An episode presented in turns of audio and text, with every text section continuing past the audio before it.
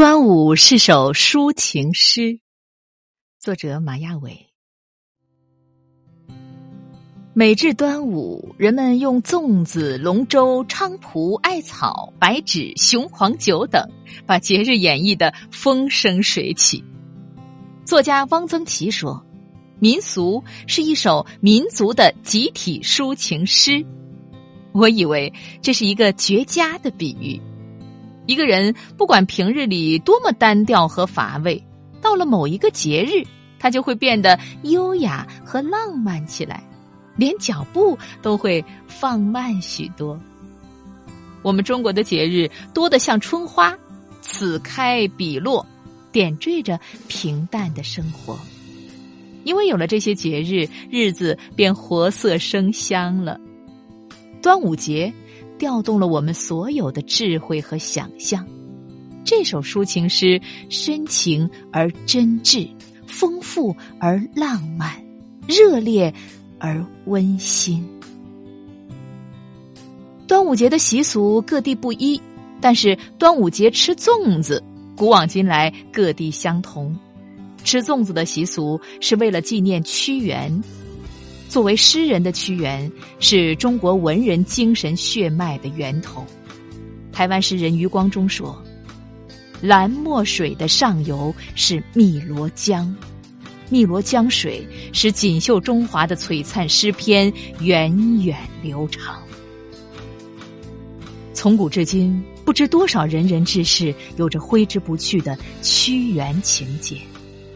据说，屈原投汨罗江后。百姓们怕江河里的鱼吃掉他的身体，就纷纷回家拿来米团投入江中，以免鱼虾糟蹋屈原的尸体。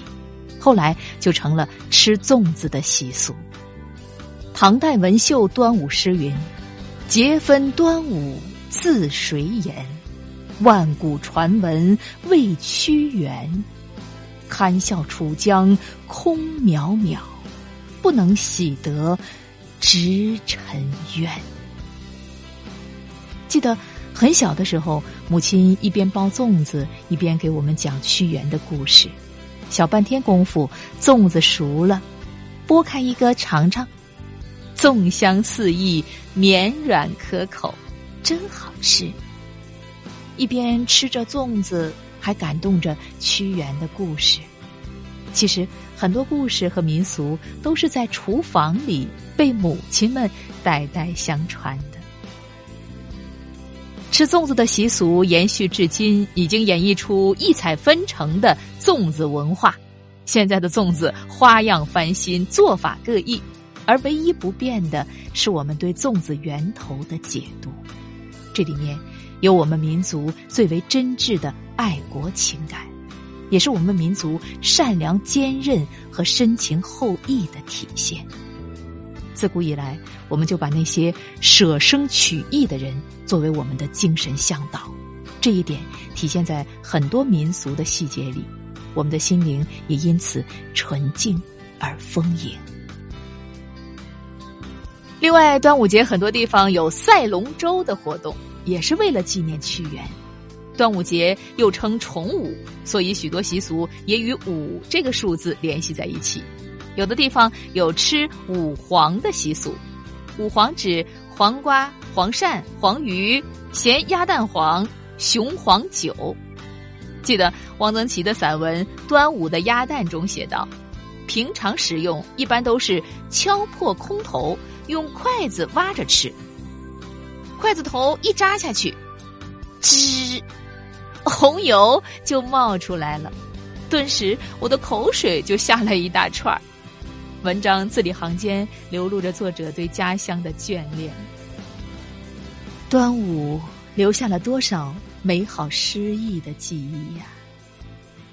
端午节有的地方要插五端，五端指菖蒲、艾草、石榴花、蒜头、龙船花，用来驱毒祈福。儿童们要佩戴香囊，用红、黄、蓝、黑、白五色丝线系在脖项、手腕或足踝上，里面装着芳香药物，以去五毒。所有这些都是人们对美好生活的一种祈愿。艾草摇曳，粽叶飘香，龙舟待发。端午节从两千多年前的岁月之河上款款而来，抒情诗一般深情热烈，行走在生活的韵脚上，让美好的主题绵延而去，留下一页页难忘的篇章。